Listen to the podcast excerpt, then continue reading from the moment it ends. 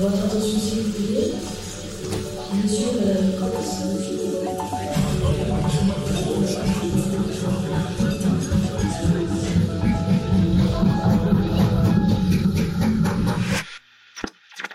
Cette épidémie est la plus grave crise sanitaire qu'ait connue la France depuis un siècle.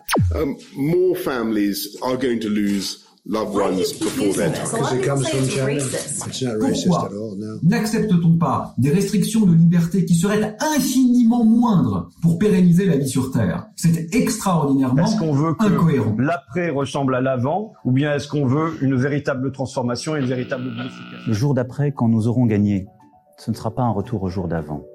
Et je saurai aussi avec vous en tirer toutes les conséquences. Toutes les conséquences.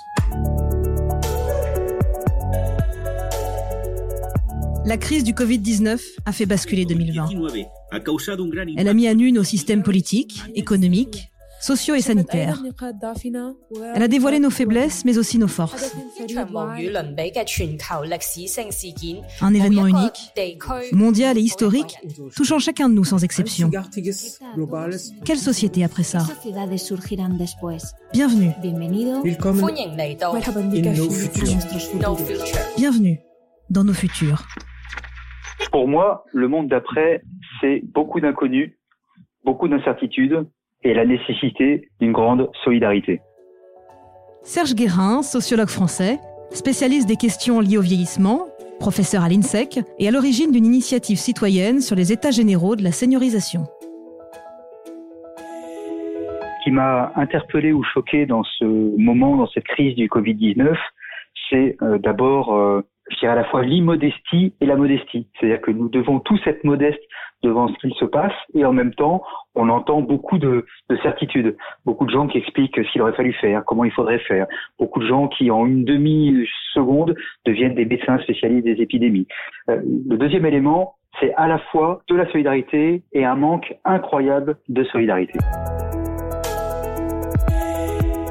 Si j'ai un regard sociologique sur cet événement, en termes de société, on peut remarquer à la fois un vécu commun, puisque le Covid s'adresse à tout le monde, et en même temps des manières de l'aborder qui n'ont pas été si communes que cela, avec des gens qui ont cherché à, y échapper par le haut, euh, en partant par exemple vers la Bretagne, euh, avec des gens qui ont refusé d'y croire et qui continuent d'y refuser d'y croire, et avec une proportion de gens importante qui ont choisi finalement de faire ce qu'on leur demandait de faire en disant on va se sécuriser dans cette situation-là. Mais c'est pas une société euh, vraiment regroupée à laquelle on a assisté, c'est plutôt encore une fois une société trop fragmentée et trop trop communautarisée. Cette crise, euh, je suis comme tout le monde, je ne l'avais pas prévue et donc euh, ça oblige, je à être modeste, à essayer à nouveau d'étudier euh, comment la société évolue. Et puis dans mon cas où je suis un, je travaille en particulier sur les rapports au vieillissement, bah, ça, a, ça a déjà changé puisque par exemple j'ai, cofondé les États généraux de la seniorisation dans l'idée de dire il faut que demain dans une société un petit peu nouvelle, la parole des plus âgés soit mieux en- entendue, parce qu'on a bien vu dans cette période-là que c'était à la fois les plus fragiles, parfois les plus stigmatisés, parfois les plus infantilisés, et qu'il y avait une nécessité d'inventer une société de tous les âges qui prenne en compte aussi le grand âge.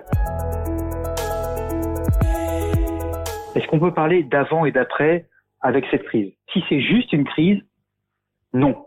Au sens où, si c'est juste une crise, une parenthèse, ça se referme et ensuite la tentation est de reprendre sa vie comme avant.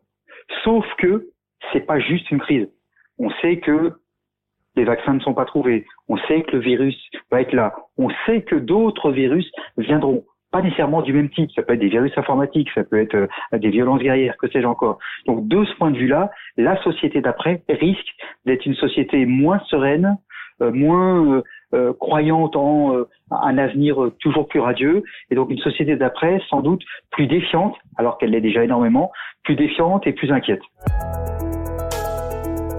Et en deux mots, nos futurs? Tout commence, et puis ce serait en référence à, une formule d'Albert Camus, nous sommes. C'est-à-dire comprendre que on n'est pas un individu, on est une palanquée de personnes et on est en interdépendance les uns avec les autres. Si on n'est pas capable de comprendre ce nous sommes, on va avoir des gros, gros problèmes.